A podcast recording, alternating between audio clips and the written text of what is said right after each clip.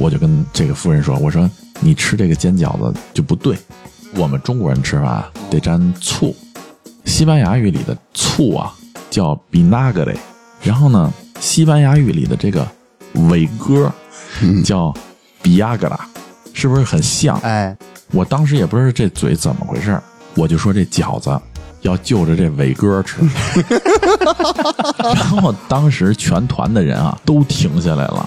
夫人这时候刚要塞一饺子往嘴里，就张着嘴瞪大了眼睛看着我，说：“这个不会给我们身体带来什么伤害吧？”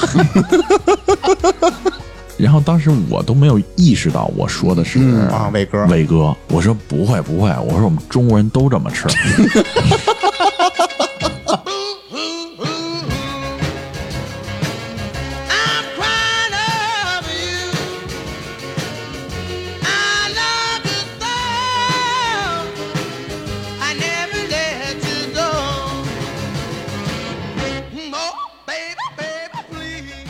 大家好，这里是差的 FM，我是大明。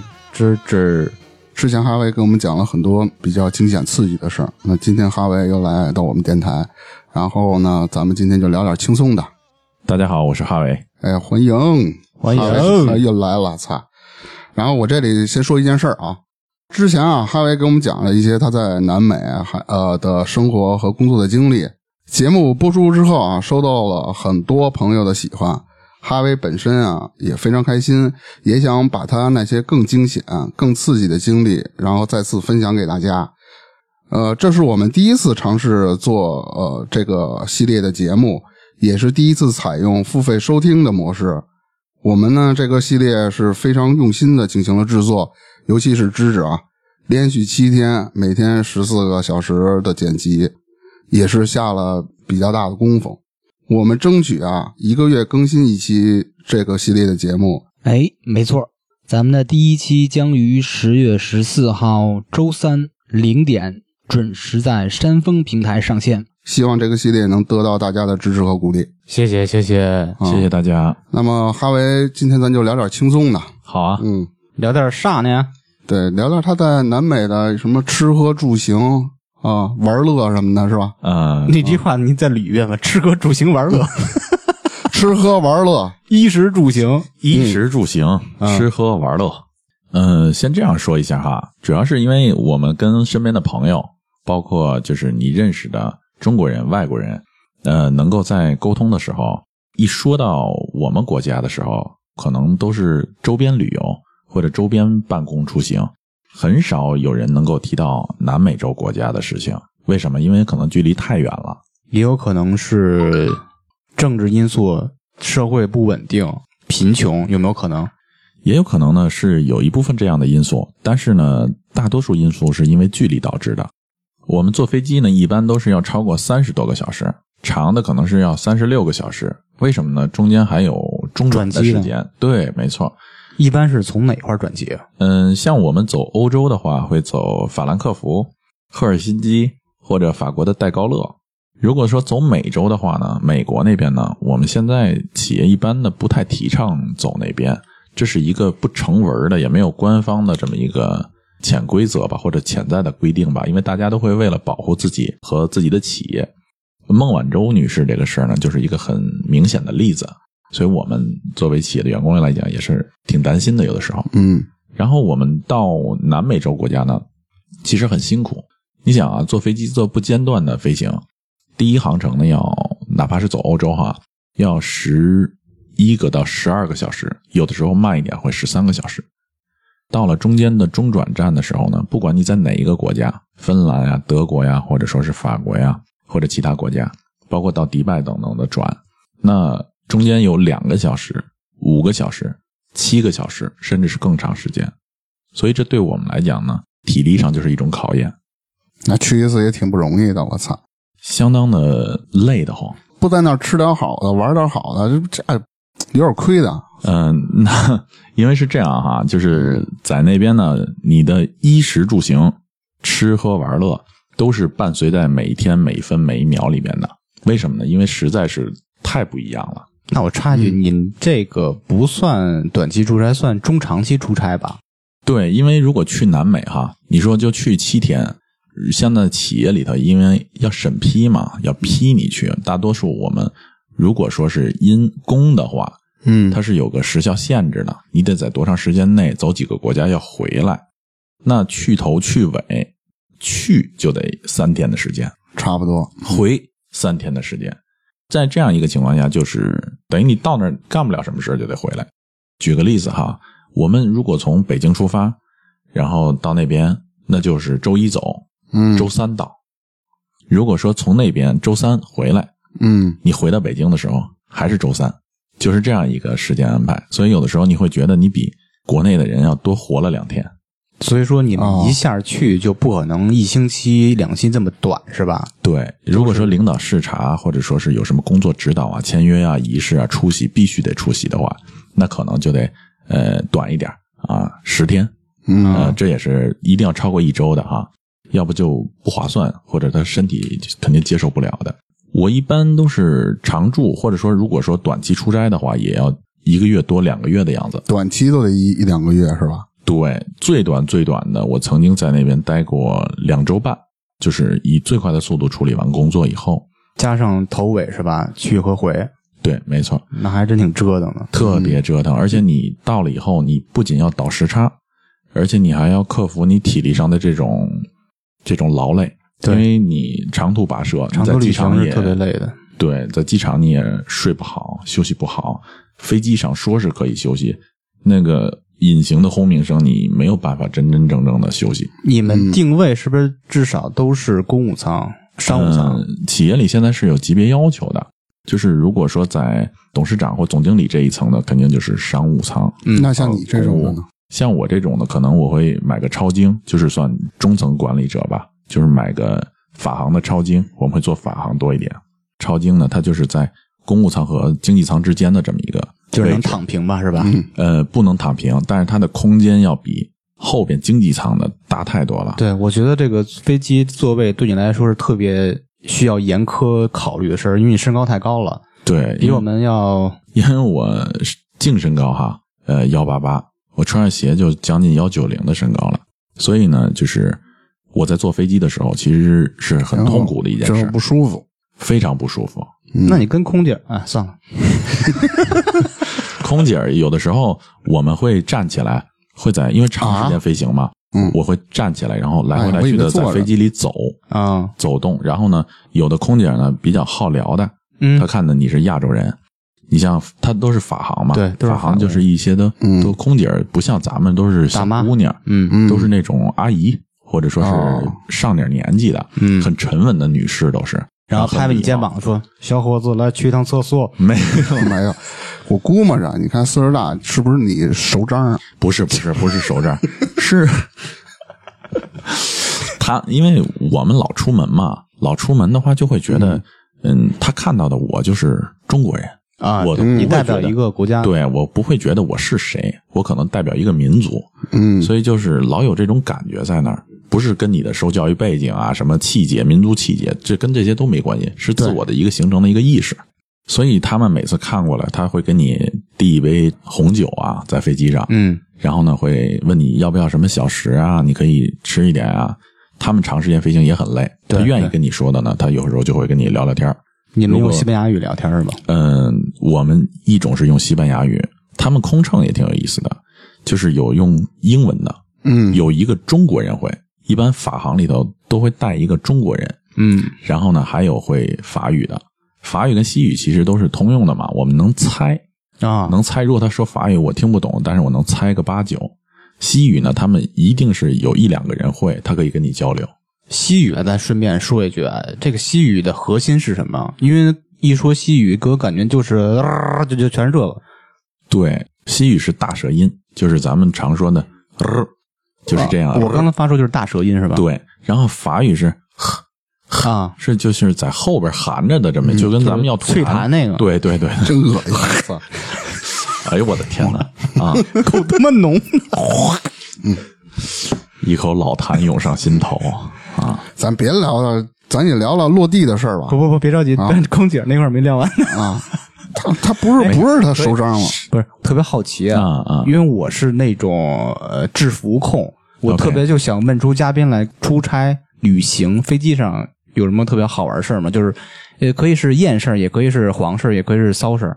呃，经常看到妈没难事儿 经常看到难事儿，难事儿，嗯，经常看到男士哈会跟空姐搭讪，各型人等，各种年纪，哎各种那么大年龄层岁数咱们咱们亚洲人很少主动会有也有啊。有身份比较高的，就先说你那回，先说你那回。比如说，呃，我曾经有一次就是从北京飞法兰克福，有一个老兄，就是戴一块大金表，嗯，我一看这个人呢这个四十开外五十有余的样子啊，然后呢，一看就很有身份。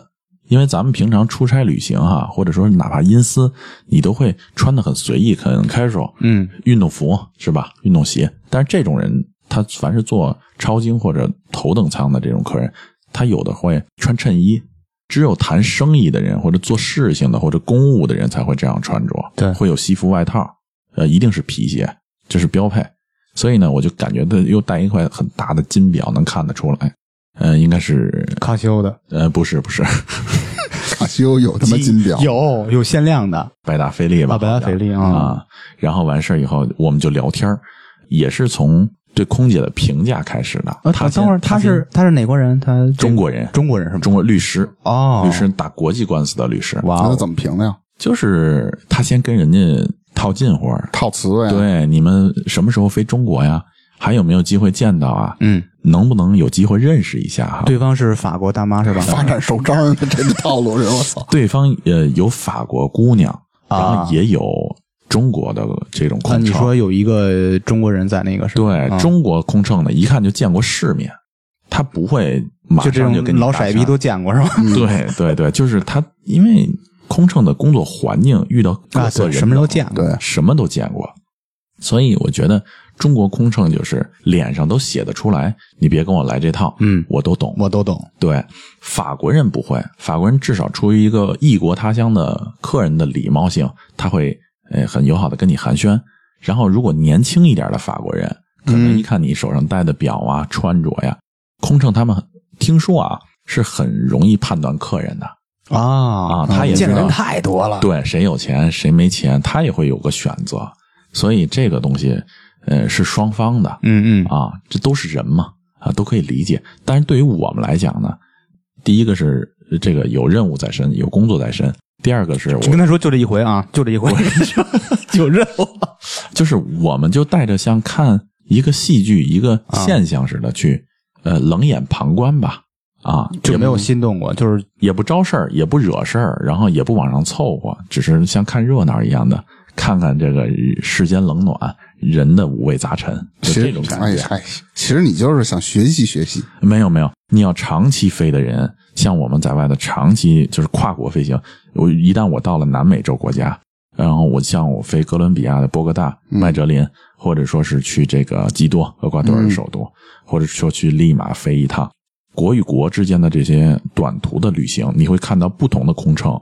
呃，阿维扬嘎的航空公司的、哥伦比亚航空公司的，或者说是其他的这些小航空公司的，他们都用非常老的那种喷气式飞机，嗯驾驶员开的都非常疯狂的那种的，然后他们的空乘各色人等都很漂亮，他们是不同的制服，为主吗？还是？对啊？拉丁美洲都以年轻人为主，本来就是那个身形就是特别代表拉丁美洲女性的那种身形，他们再加上他们的制服，而且他们所有的这些工作服都是比他们正常身形要小很多，好像就跟故意似的，勒着，对，真的有一种不同的美感，就是咱们作为外国人来讲，去去看这个事儿，一个好的角度去欣赏这个事儿，是不同的美感。所以对于我们来讲，就觉得很有意思。为旅途增添点色彩，对，不像对坐俄航和那个呃美联航那种什么全是大屁股的 大姨那种。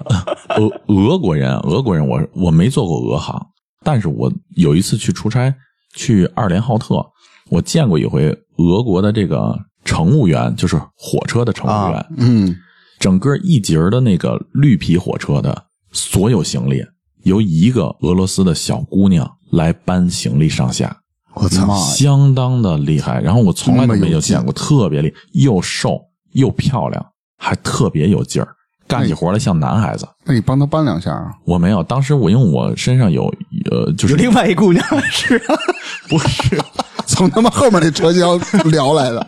就是你先下来，给姐们儿个机会。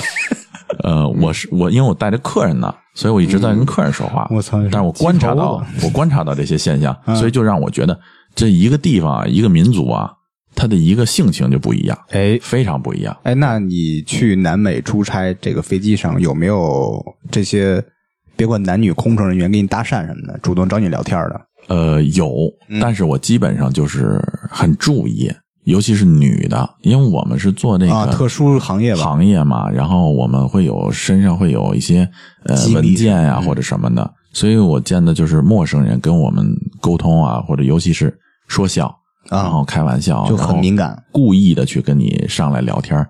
一种是可能跟你喝一杯，或者说是什么的，我们就会特别的警觉，就是我们只求平安。啊只要从出差开始的那一天，一直到回来落地，嗯，我们都是时刻时刻绷着这个弦儿的啊。我觉得我应该不会。我也不会。然后没准直接在飞机上给自己喝高了就。我肯定是喝高，嗯肯定是喝高。我们我们是这样哈，就上飞机，有的人就是不喝酒的嘛，他就会点饮料，嗯然后老外就会一杯一杯咖啡接着喝。咱们中国人呢，可能年纪稍长一些的人呢，可能就不停的就是要开水喝茶，啊，一杯接一杯的。你像我们有的时候就是想休息，但是因为飞机上的环境我休息不好嘛，我们就要那个小瓶的红酒，嗯。就跟那个科罗娜那种瓶大小的小红酒，嗯。我们就点那个，把自己稍微的喝的晕大概其微醺的状态吧，睡觉。啊，嗯。呃，就回到你啊，嗯，是空姐儿，或者说是空少，或者说别的客人是怎么跟你搭讪？一般就是说你需要毯子吗？需要枕头吗？这他妈是搭讪吗？这是他妈标准服务。不不不，然后在这之后，他就会问你你是哪国人，你去做什么？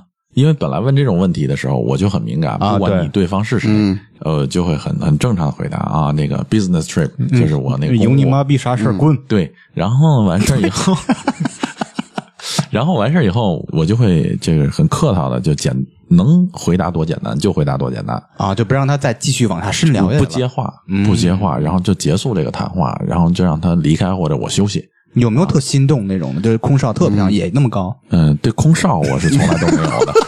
我听着怎么有点别扭呢？都空少啊！呃你们是搞这个的 啊？就有没有特心动的？就是导致你是不是没有没有，从来都没有。嗯，就套不出你这个艳遇来了？行吧没有没有行。哎赶紧的，赶紧落地的事儿。该该下飞机了，下飞机落了地了。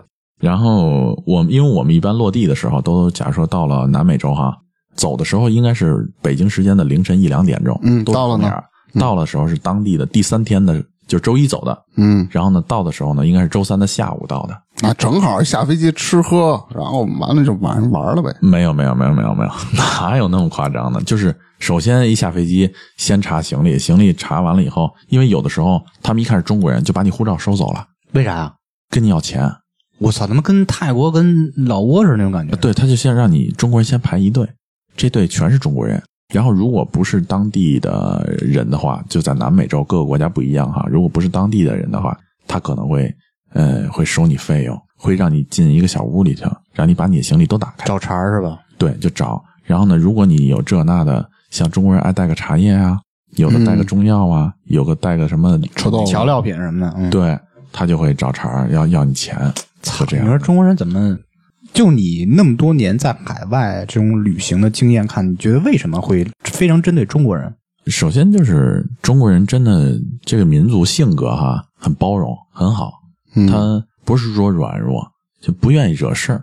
就是能拿钱解决的，我就拿钱解决。儒家的思想嘛，就不愿意惹事儿啊。嗯我客客气气的，那你稍微占点我便宜，我心里明白，嗯对但是我也让你过啊，大家别红脸儿，就这个意思。哎呀，有点有点有点憋气哈。我我嗨，我们最近这几年就是真的就不该，嗯真的就不该。然后有问题的话，那就海关公事公办呗是吧或者说是找代表处协调当地的这个政府，对，不惯他们这帮臭毛病。派人来。对对对对对，我觉得应该是你如果长此以往的话，都会养成那种习惯了惯了，就觉得中国人就得拿点钱出来，不 K 着点他妈的什么。嗯，所以啊，就是在国外的时候就不能给他跟这种印象。对对然后咱该哭穷的时候也得哭穷。对啊您尝尝我这老干妈吧，我没钱。嗯，是这么一个情况。所以我们一般到了以后，我们就直接去酒店，嗯去酒店入住以后，然后就大概其就是安排晚餐，你们酒店一般都是什么规格的？一般都是当地比较好的，但是五星的呃五星的，哇，那不错五星的。但是呢，他的酒店的五星可不是像咱们国家的五星那么高档，撑死了可能也就有国内的四星嗯啊。你如果说像万豪这种的酒店，在南美洲的话，算是最好的了。但是它的价格可不像国内这么贵的离谱，嗯说好几千一晚上那是不可能的。所以一般我们只要是符合我们出差标准的，又能够力所能及的订到一个比较安全好的酒店，我们都会选择安全第一的酒店。住的这些酒店一般的门市价或者说你们的协议价一般多少钱一晚都是？嗯，是这样的，我们有当地的工作人员嘛，他们长期在那儿会做一些这种基础性的工作，会有折扣啊用一个非常大的折扣的协议价，可能也就跟国内的大概其五六百、六七百，大概其也就这样，所以说是非常合适的，主要是安全，啊啊啊！这个价格都是含早餐的那种是吧？所有的都、嗯都在里边的。比如说有健身房啊，你因为你要回到你的酒店嘛，你只要是不去当地的办公室，你也有有一个住的地方嘛。你住的地方就会有你的吃喝拉撒住行，嗯所有的东西。嗯但是酒店也不是那么特别绝对的安全。我有一次洗衣服，就把我整身的衣服西服给偷走了，洗没了。内部人作案呗。对，人就说你拿个单子去，哎，这个单子不是我们这儿的嗯，啊，这个你你确定你送过衣服吗？你想你送走的洗的衣服，你能不知道吗？就愣给你洗没了这一套西服。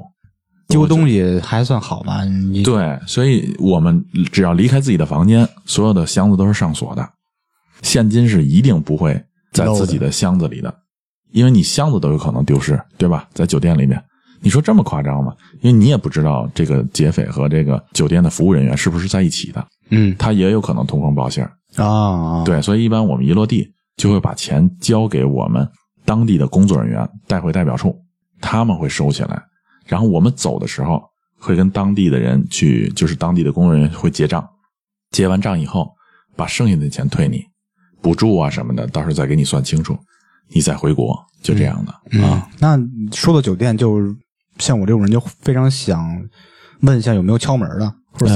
我我对我刚想问这个来着，咱俩差不多看来。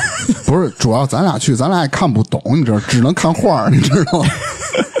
有没有？大明儿这个憋半天了哈，就是我给大家说说这个也，呃，在拉丁美洲呢，这个算是一个服务行业，它是虽然说酒店是不允许的，但是那些保安啊、前台啊，跟这些生意的做生意的都是有关联的，嗯他们会有提成啊或什么的。就是拉皮条呗。对，酒店的正门是不让进的，就一看就是嗯、这个小姐行业的嗯小姐啊或者什么的。但是呢，地下车库啊什么的，可以就是车什么的，可能随着车进来了。对，因为我们经常开车，或者说是司机给我们送到下面的时候，一进电梯，一电梯都是穿的巨漂亮的女的。嗯你说，哎，那那巨漂亮的女的不一定吧？因为我们看到这种东西，你会有很直观的感觉，啊知道它是是能感觉出来的。对是正常的，还是说是来提供服务的？嗯非常不一样。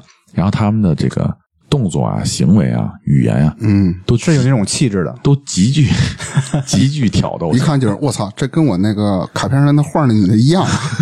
哦，就这儿了哈。然后，因为因为也姓包。呃，我我有一次就是工厂的领导跟着我一起到外边了，我们晚上是不出去的，哪怕是酒店很高规格的酒店，就是我们都不出去的为了安全是吧？对，然后那天晚上他非要出去，那没办法，我说那我陪着你在酒店周围走一圈，我们就赶紧回去。走走走走，真的就是我也是头一次才知道，酒店里边是有这种高级的服务的。哇哎就是刚才说这种的，嗯哎在酒店外头是更高级是有那种打零工服务的，啊，能明白吗？野的，嗯，野的，嗯，然后我们走在酒店外头的时候，就有一个就像这个女孩子一样的人，啊，她到底是不是女孩子？女孩子一样的人，然后就是一个女孩子呗，一个女孩子，然后呢，她见到我们走过来，她就直接说，就是很挑逗的说：“哎，Chino，就这样，就是哎，他知道是中国人啊。中国人，对对，她她知道，然后直接把上衣撩起来了就，哇哦！然后里头也没有内衣，哎，我就不喜欢这种太直接的。然后 你没说你，然后当时你这个手为什么要比划出一个捏的形状来？不是不是不是 哎，我操，真的，不是是是当时他他撩起的时候，领导都是四十多岁五十岁的人了，嗯，他没见过这个，然后他对他没见过国外的这种文化嘛，啊啊。头一次到南美，他就是很下意识的就捏了一下，说一声“ 我操”，然后当时他的其他的反应很正常嘛，就他这声“我操”，然后那个让我感觉到，那他可能是真的被这种场面震撼的，因为他平常不会说用这种啊。词语的嘛，领导嘛，领导嘛。很有身份啊，有威严啊什么的，这样。然后在那一瞬间就是荡然无存，嗯，都是男人的本性。对。然后完事以后，那个你们你们俩花多少钱啊？没有没有没有，然后没花钱啊，就是我们不知道这样的情况下会不会危险。对，对旁边有没有危险什么的，而且在我就想奉劝大家一句哈，就是在海外呢，千万不要抱着这种侥幸心理，说那个呃很安全啊，我付钱呀、等等啊，这注意卫生啊。美洲和非洲，尤其是南美洲还有非洲深处的这个腹地的几个国家，其实是没有办法保证这种性的健康的这方面的这种基本保障的。嗯，所以呢，如果呃大家很自爱自重的话啊，尽量不要这样，因为你不知道危险可能会毁了你一生对，啊，真的是这样的。听说过新闻，他们那些安全套都是反复利用的，没准用的就是八零年那个，你刚买一套。安全套在拉丁美洲的某些国家，比如说像委内就没有啊，没有，或者说是呃非常紧俏的抢手货，就是保鲜膜。之前说过，就是塑料袋儿塑料袋牙膏、手纸什么的这些都很少有，嗯，所以它都得靠进口。啊，油卖不出去，油价跌，它就没办法进口这些东西。那老百姓，你说他有这种人嘛，生理需求，他用什么？只能想办法喽。所以就是安全套在当地是非常贵的，很奢侈的东西。然后啊，大家也不要把它想得很原始。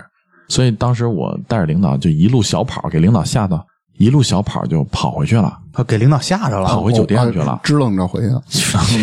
然后完事儿以后，呃，我一进酒店，我就看见那个马雷戴罗了，就是那个行李员儿嗯啊。那个马雷戴罗跟我说：“你们怎么了？”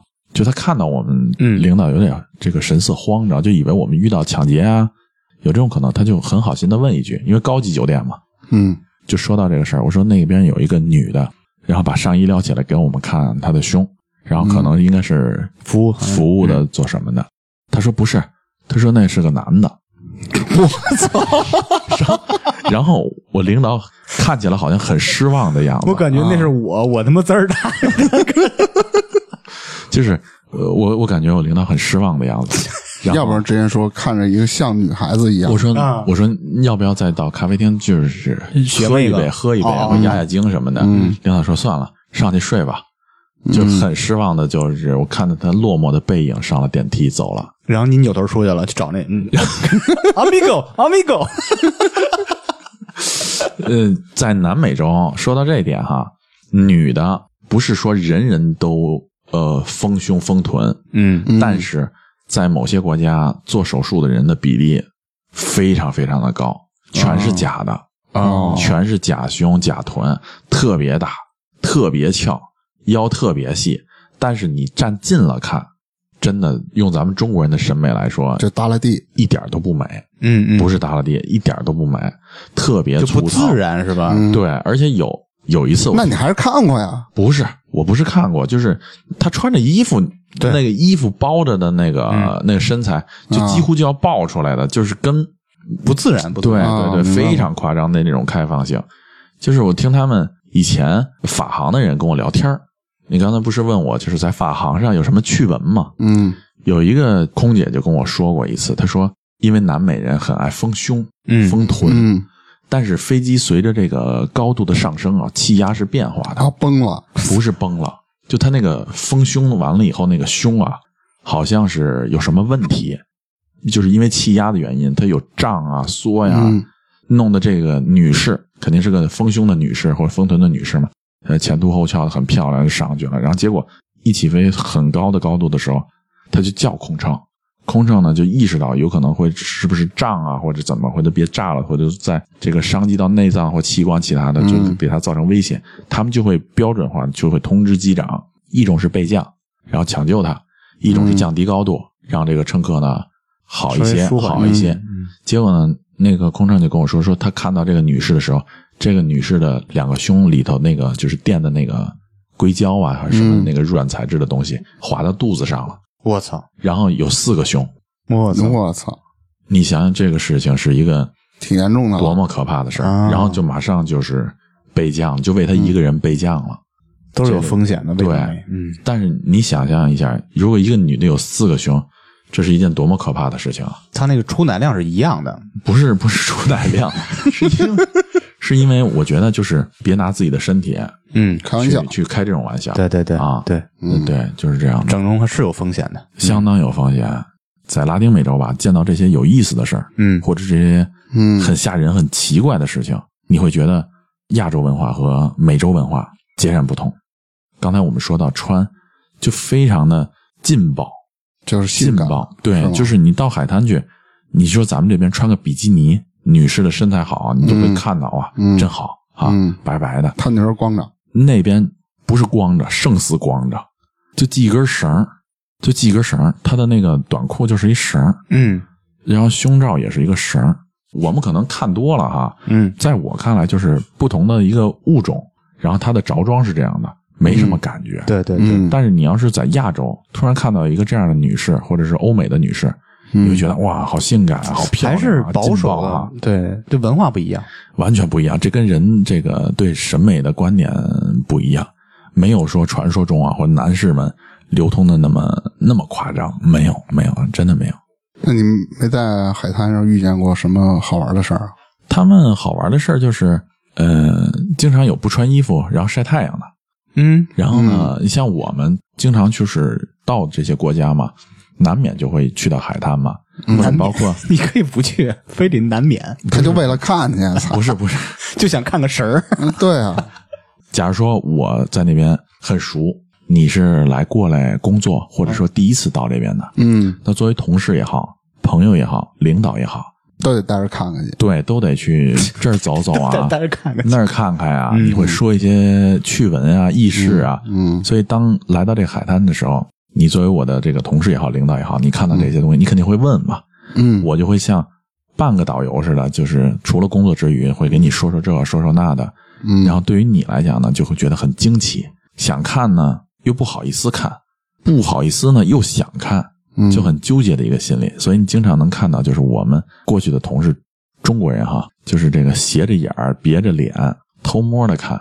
那比如说我要是正对着看也没事儿吧？其实你正对着看事啊呢，不是个事儿，但是呢，在老外眼里呢，不太礼貌。对，哦，啊，你就。不不要那样去盯着人家哈，嗯就是瞄瞄准了那么站在。站在前面，嗯，不是转着圈的围着，对对，转哎哎，你可以很礼貌的过去说，你说你想喝一杯吗？哇哦或者说是请你喝一杯，我很高兴认识你。但是人家一般就是如果说没穿衣服在那晒的话，很少。你过去，咱喝一杯去。然后你问小喝，我要喝椰奶，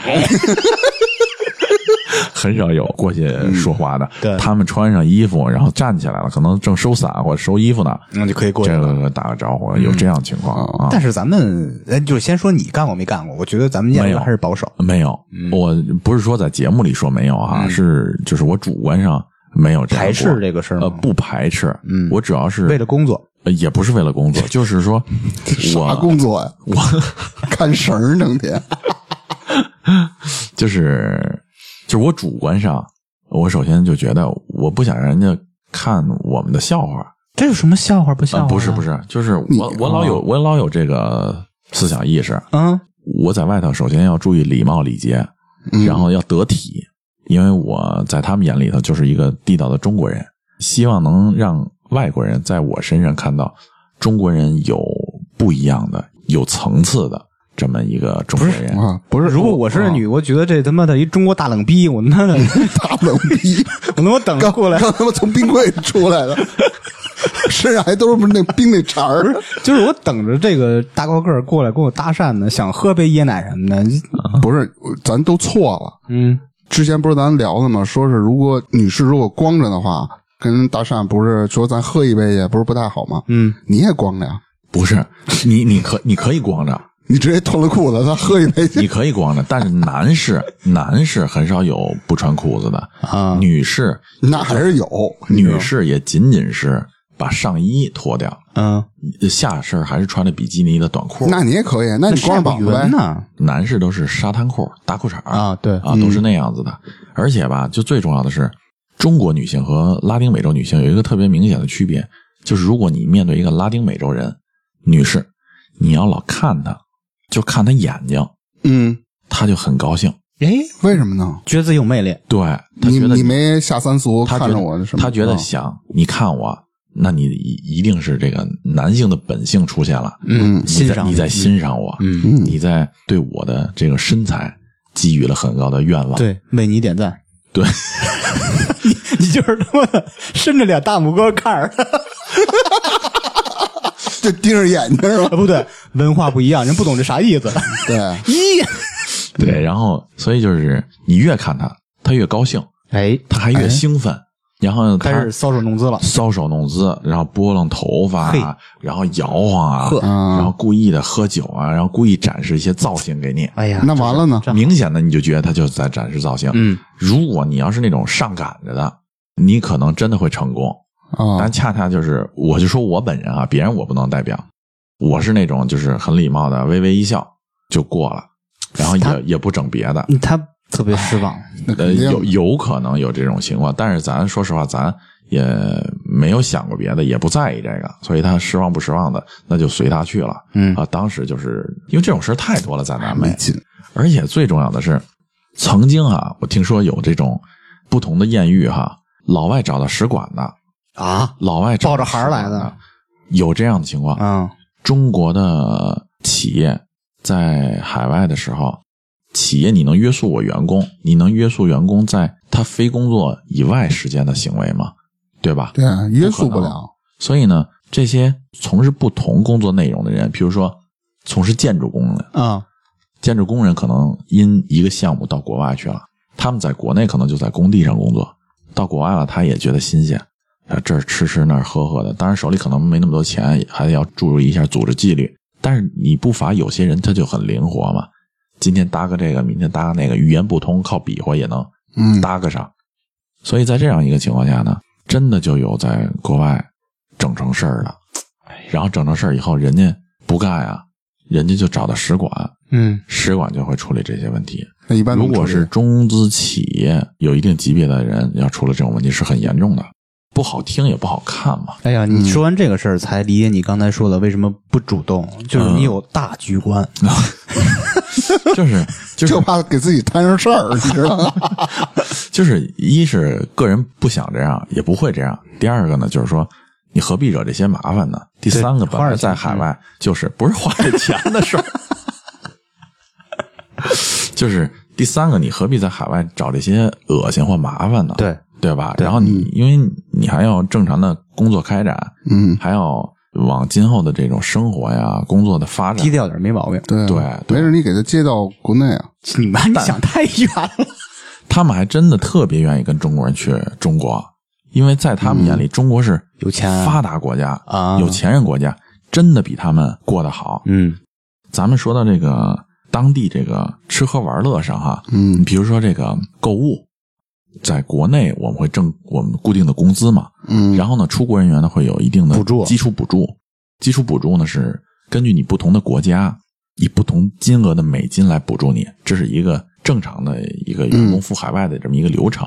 所以呢，我们在某些通胀严重的国家，譬如说是委内，嗯，在国内，假如说你买件衬衣，买个名牌的运动服，是需要花点钱的，对吧？对。但是你在当地，我们上期节目也提到过，就是说你今天不花，明天就是纸。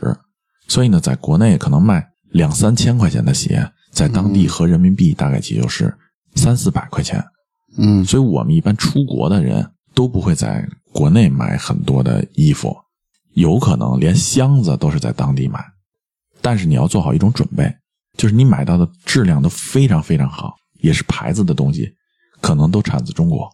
哦，他们不像什么孟加拉国、越南、泰国那种，是一个大型的加工的一个一个地方，给人做那种衣服。不是，不是，一般生产的地方哈，绝大多数是 Made in China，还有什么呀？越南、印度尼西亚，就这三个地方的轻纺工挺多的。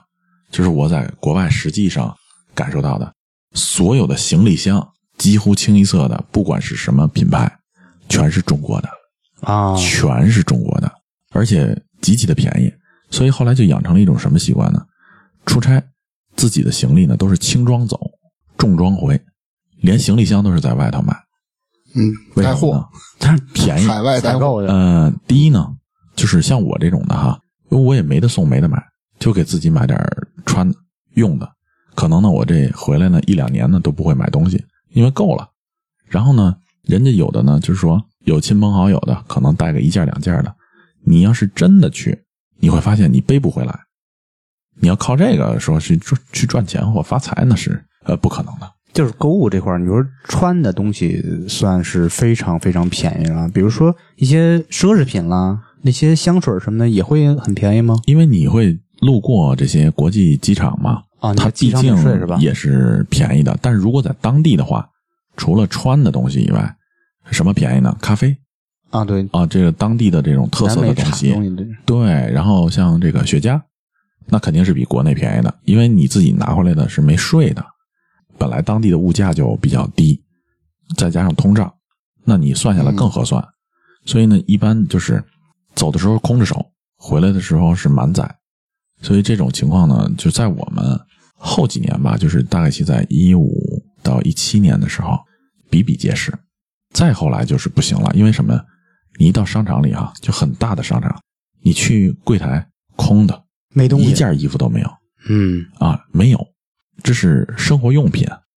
你去到食品店，可能有个几瓶可乐，大米也没有，有这种情况出现。嗯当然，它每个国家不同。你像比较稳定的，像秘鲁，就是物价没那么便宜，也都很正常，什么都有。你要像真的是到委内啊，或者到一些再偏远的地方，就不会出现这种情况。我听你说委内是有当地人限购的，有时候发生这种情况。对他们对外国人呢也会限购吗？嗯，有的店会的，比如说我去商场买衬衣，买好品牌的衬衣，他就会要求，呃，你只能买三件儿啊，你多了的话，那我们就不能卖你了，你选吧。这是当地的一种政策，还是说是店里边自己的政策？呃，店里的政策，店里的政策，因为他全卖你了，他就没得卖了。哦，而且呢，这种买吧，就是我曾经听说啊，买出事儿的，就中国人给人都买干净了，因为中国人有的人是有能力，你说把一家商店买干净了，有这个能力，就是你可能拿个两三万人民币，你在当地真的就能买干净一家他的店。你说你们家的鞋我包了，你帮我包起来吧，只是你怎么带的事儿了，那人家不管，但是你买能做到的，这是非常非常的不一样。刚才说的购物哈，呃，除了这个雪茄、咖啡以外呢，还有就是当地的酒。哎，当地有什么酒是特产啊？呃，酒就是红酒，嗯，呃，你譬如说是阿根廷的、智利的，然后委内的红酒也都 OK 的，然后他们也会进口一些像西班牙的酒，然后呢，这些酒呢在当地，呃，非常盛行，就是他们餐前餐后都会喝这些酒，不像中国？价格非常便宜，嗯，非常便宜，合人民币呢？呃，你像咱们国内可能卖个两三千的酒，在当地可能合人民币也就三四百、四五百，就特别的划算。嗯你像有的那个酒，就它合人民币才十几块钱，对，不到二十块钱人民币，但是呢，这个酒的档次是非常非常高的，所以有的时候就是从国外回来的朋友呢，为什么就是说送你一瓶酒，你觉得哎呦这酒挺好啊，但是在国外不当个事儿。但日但是常饮用嘛，是吧？对，就日常的酒，你天天都是这些东西，你拿回来当个金贵物了。然后就是这些酒吧，我们不爱带。你像我，我就不爱带酒，为什么？沉。开始没有限制，你就拿你自己的裤子、啊、皮鞋里头塞的酒瓶子什么的。我最高一次啊，他们跟我说一个人只能带两瓶酒或四瓶酒。嗯，然后中华烟呢，走机场的时候呢，然后可能是能带两条。对，但是我曾经一次带酒，我带了二十四瓶，你怎么带的？就直接往箱子里卷，卷完了就拿裤托子运了是吧拿裤子，嗯。拿鞋鞋壳里头揣着，然后衣服揣在袖子里卷起来，这不是酒酒跟酒就隔开了吗？嗯，托运，托运的时候呢，你让他给你贴一个那个易碎嗯。啊，你让空姐你跟她好好说，哎，你说你挺漂亮啊，今天啊，他说谢谢啊什么，哎，你能帮我贴个易碎吗？他说没问题，就给你贴上了。哦，这样的话，就等于你的箱子在一路上，在他们拿放的稍微轻一点。稍微会轻一点，就不会死摔你这个箱子。你说的这葡萄酒了，咖啡豆也是当地特产是吧？对你们会随时带回来吗？你像我每次回来的时候，我都会带好多咖啡，因为实在是太便宜了。但是如果在国内买就非常贵。嗯，如果有条件的话，就是尽量带豆儿，不带粉。对，因为豆儿能保湿或者保脂的时间长点，油脂也好，嗯，你喝出来的咖啡就很好。如果你带粉的话，好压，省得打磨了，就是省了这么一步。但是粉呢，其实是湿度什么的各方面呢，还是比豆儿要沉很多的。然后刚才咱们说到这个购物啊、红酒啊，还有咖啡啊，不得不提的就是在当地的，就是咱们开头说到的酒店这个事儿。我们在当地呢，就是如果在首都的话，就会住好一点的酒店，因为不贵，也有协议价，然后呢条件也好，健身房、餐厅啊都一应俱全的，谈个事儿啊也更安全一点。如果说我们出差了，在当地国家所在国的这个外地啊，其他的省市，那可能他这个条件呢就非常的差，呃，差到什么程度呢？就是各种大蜘蛛、大蚊子，然后就往屋里冲，然后蜘蛛，对，我操，我这见不了这个，比国内都大一号了都，对大忒他妈吓人了。然后呢，蟑螂呢都得带翅膀那种有是吧？就是那种美洲美洲大蟑螂，就得跟你手的大拇哥那么长，妈，甚至是比这还长，特别大，吓人都。有一天早上，就是我在那个营地里头，我就看一个蟑螂巨大个儿，给那蟑螂热的在地上烫的翻个儿了都。你就想地表温度得多高吧？南美特别特别热，所以就是我们几乎就是避免在正午的时候到下午两点之前，我们都避免在外头。那时候有多少度？呃，高一般的都在三十七八、四十，高的时候能到四十五我操！啊，就是大概其实这样，就是非常非常热，可不像咱们城市里说中国北京这种热，嗯那是又湿又潮又热，嗯烤的慌。嗯而且它有的国家是像高原，像这个厄瓜多尔，或者像是像这个秘鲁，它就高原。你看那个人，那脸紫红紫红的，就咱们所谓的村红，它不是说一天养成的，是长时间缺氧，再加上紫外线暴晒，就把这个人啊摧残的风餐露宿的那种感觉，嗯就在外头、嗯啊，就那样打磨的都是。嗯所以酒店呢，在拉丁美洲国家呢，你不管它名字叫的多响，然后除了那些国际品牌的一线大牌以外，剩下的酒店都不是说特别特别的好啊，还是要有这种心理预期准备的。嗯嗯呃，我还想就是在这插一句哈，有一次啊，我这个随团队啊，然后有幸啊，在执行完工作任务以后啊，我就到了一个当地的小岛上，因为是军方主办的一个这么一个活动吧，就是说中国团队呃工作完成的非常啊就是大家去出色，看神儿去。呃，没有。然后就说说 看眼睛哎说那个你你们到我们这边有一个叫帽子岛，嗯松布雷罗，就是帽子岛。啊，呃，说去看看，你们肯定没见过。嗯，对然，后。我我们也很，我们我 我们什么声没见过？能有多细啊？我们很好奇，头发丝儿那么细，你知道那个就是那个拉丁美洲国家的这个海里的这些岛屿啊，嗯有的深深浅浅、大大小小的不一，能在一个区域里有上百个岛。我操！嗯然后呢，上百个岛的这个沙滩呢都是细白沙，嗯海呢就是碧蓝海。中国咱们我不知道其他的地方有没有啊，真的是很少见。那真的是拉丁美洲的海，就蓝到那种程度，就你伸手啊，你能到大海里啊，把那个比你胸口还大的那么大的海星，一把就能抓起来，是特透亮是吧？特别透亮，你说是那种蓝是什么蓝？那种浅蓝还是深蓝浅蓝，啊？就是浅蓝，像就跟像水晶那种蓝。马桶那个蓝的，然后冲过几次以后那个色儿是吧？我操，比那个还要透亮啊那个发乌嘛，对，一眼能看到底儿那种对一眼就看到底儿，而且就是清澈无比。然后下面下边一个袋儿，哎，然后完事儿以后带我们去到那儿，然后我们中方团队都很开心，也没有机会见到这种海。嗯然后呢，这种环境，一个岛一个岛的，岛上呢有当地有钱人就会有游艇，就会把这个些游艇呢就抛锚在这些海的外海处附近，然后他们会站在他们游艇上啊蹦迪。然后呢，这个喝酒，然后再有钱的人呢，就带几个姑娘喝，然后呢喝，跟中国人打招呼，哎，中国人你们好。然后大家其实我们团队有不会说语言的，就也就是能明白这种热情吧。然后坐坐快艇，啊，然后是蹬他船，你刚才不叫我上来玩吗？没有没有没有，你说这个是卧底，这是你的，然后给那哥们儿扔从从他船上扔下去了。没有没有没有，呃，开玩笑哈。然后就是说，呃，非常热情。然后我们看到这个的时候，我们也很激动。同事呢就会就是下船，登到沙滩上去，嗯，然后在沙滩上钓鱼。在沙滩上钓鱼，对，就是啊是那种海竿儿海竿儿，然后甩特别特别远，嗯，那也很有意思。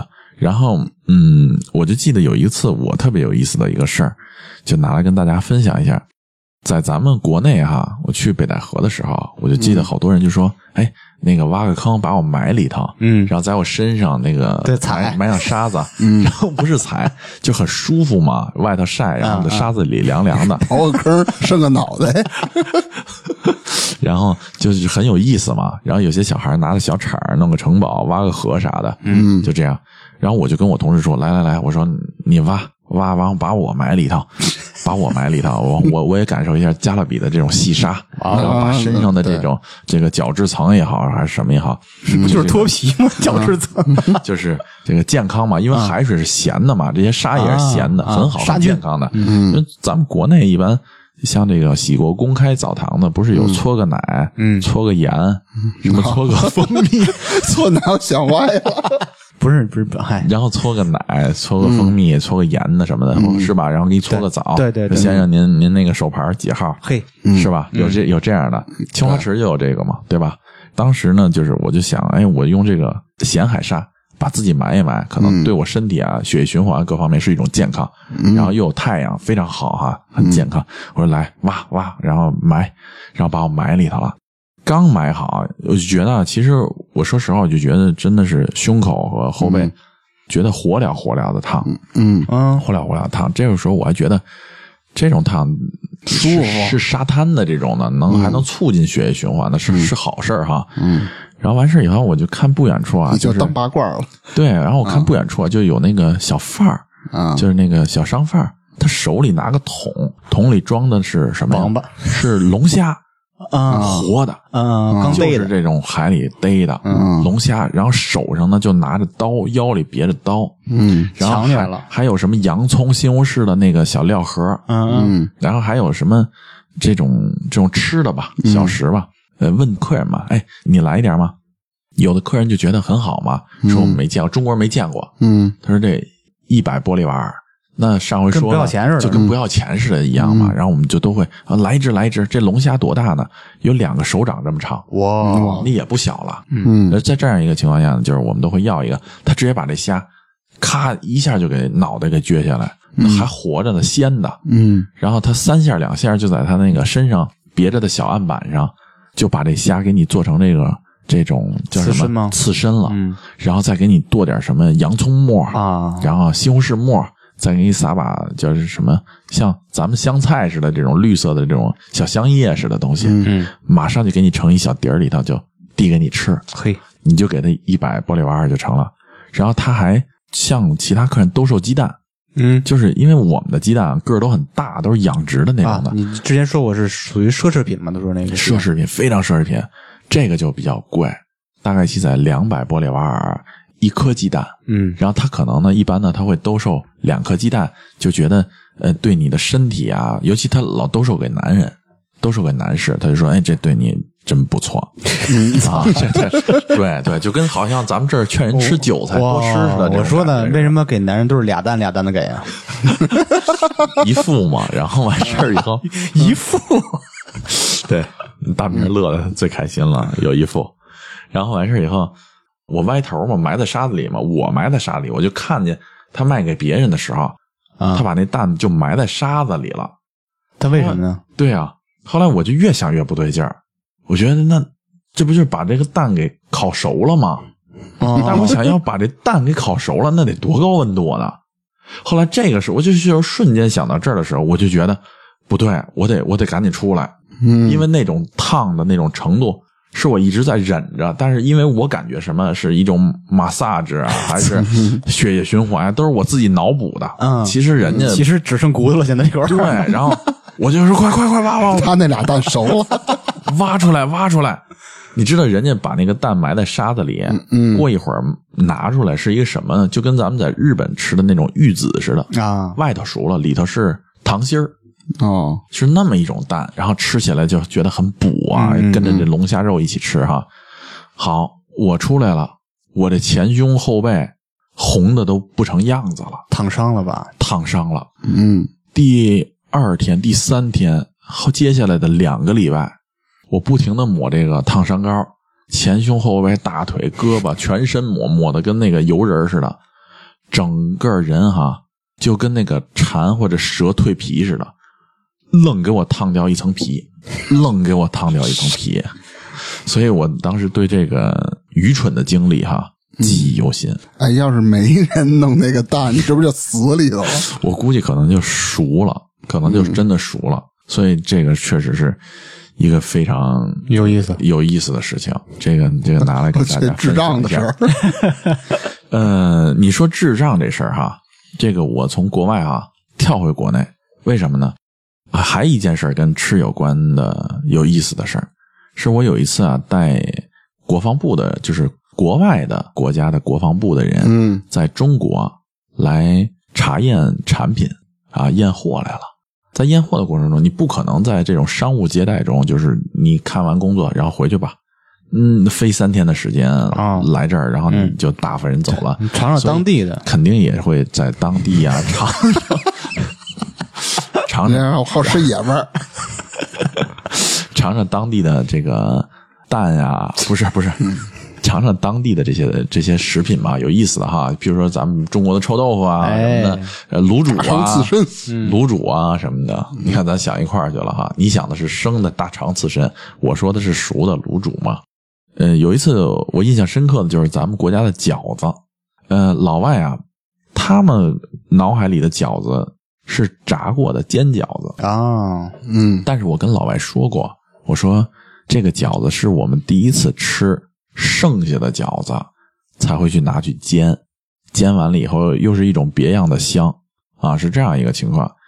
然后有一次我带团队啊走到天坛啊，咱们北京的天坛，在天坛的圆丘处回音壁的边上，就有一个小商店嘛，然后卖冰棍儿啊、卖水啊什么的。当时我印象特别深刻的就是，那是一个秋天，走到那儿的时候，其中有一个士官的那个夫人，他就说：“哎，说这是什么呀，哈维？”我说：“这是饺子，而且我还特别强调了一下，叫煎饺子。”我跟他说了，我说这就是我之前给你解释过的，就是另外一种啊饺子的风味儿。做法，嗯，对，然后呢，他说我我想吃这个，能吃吗？我看看表，我觉得还有时间。我说那你吃吧。然后我就跑过去给他翻译，跟人家说啊，来一份饺子，这一份饺子里有十二个，然后炸了这么几个呢，他夹起就吃。这个时候呢，他这么一吃呢，等于团队上其他的这些呃军人呢，或者说他们都着便装嘛，然后也就过来凑热闹，一人有的人也要一份儿，有的人就看吃你一口啊，他吃他一口的，有的人就干脆要一份儿，有这样的情况。在吃的过程中，我就想大家吃，我站这儿很尴尬嘛，所以我就想算了，给大家讲点儿这个中华饮食文化吧，哈，嗯。我就站在中间呢，当然说西班牙文了，我就跟这个夫人说，我说你吃这个煎饺子就不对，我们中国人吃饭得沾醋，西班牙语里的醋啊叫 b i n a g r e 然后呢，西班牙语里的这个伟哥，叫比亚格拉，是不是很像？哎，我当时也不知道这嘴怎么回事儿，我就说这饺子要就着这伟哥吃。然后当时全团的人啊都停下来了。夫人这时候刚要塞一饺子往嘴里，就张着嘴瞪大了眼睛看着我，说：“这个不会给我们身体带来什么伤害吧？” 然后当时我都没有意识到我说的是、嗯啊伟哥伟哥，我说不会不会，我说我们中国人都这么吃。嗯，我说你们就放心的吃吧。我操，啊，然后呢，夫人呢就很不好意思，嗯她就放下了那个碗筷，就站起来，她说：“他说中国人为什么都要就着伟哥吃饺子呢？说如果吃那男士吃是我可以理解，但女士在中国吃饺子也就伟哥吗？”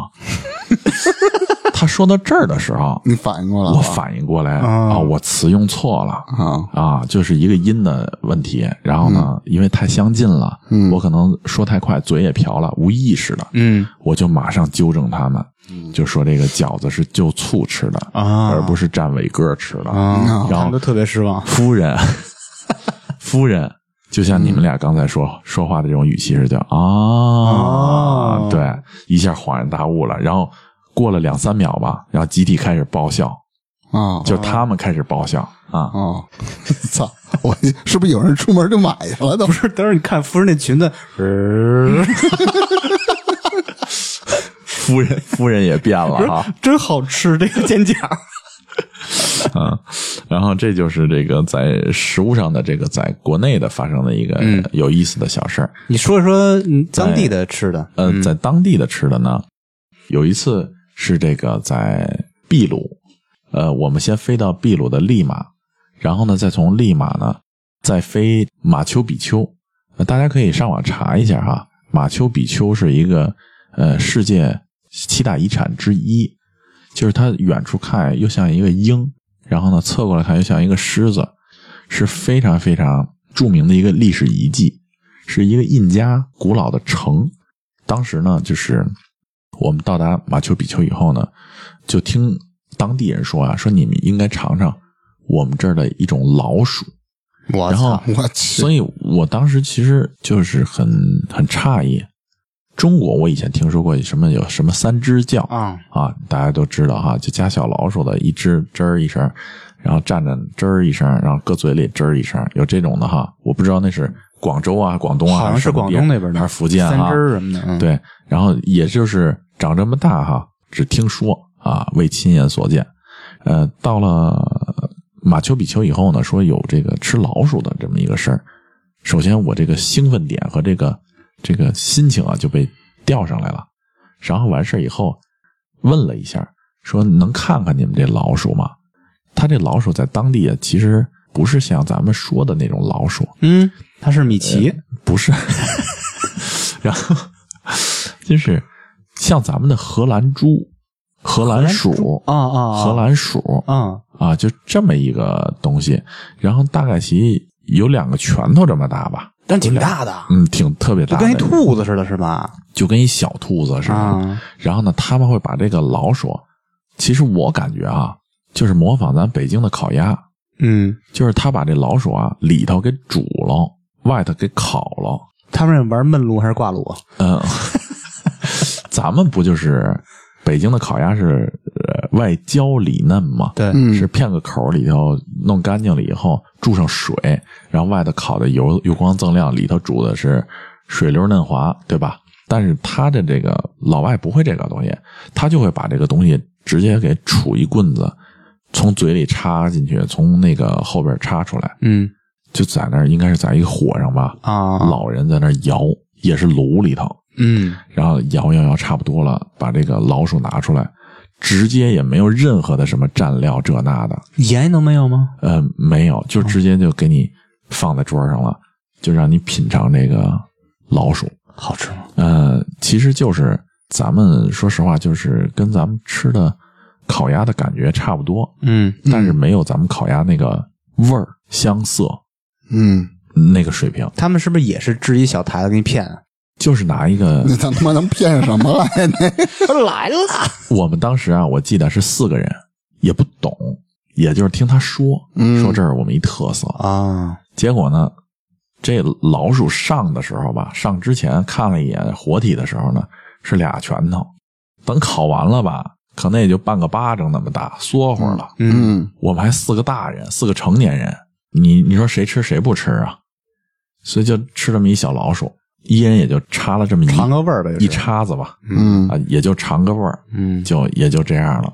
所以就是对于我们来讲，就是吃这个，它叫故意，就这老鼠的名字啊叫不叫 Mickey，啊，叫故意，就这只叫故意，不是这只，那得还得有有杰瑞是吧？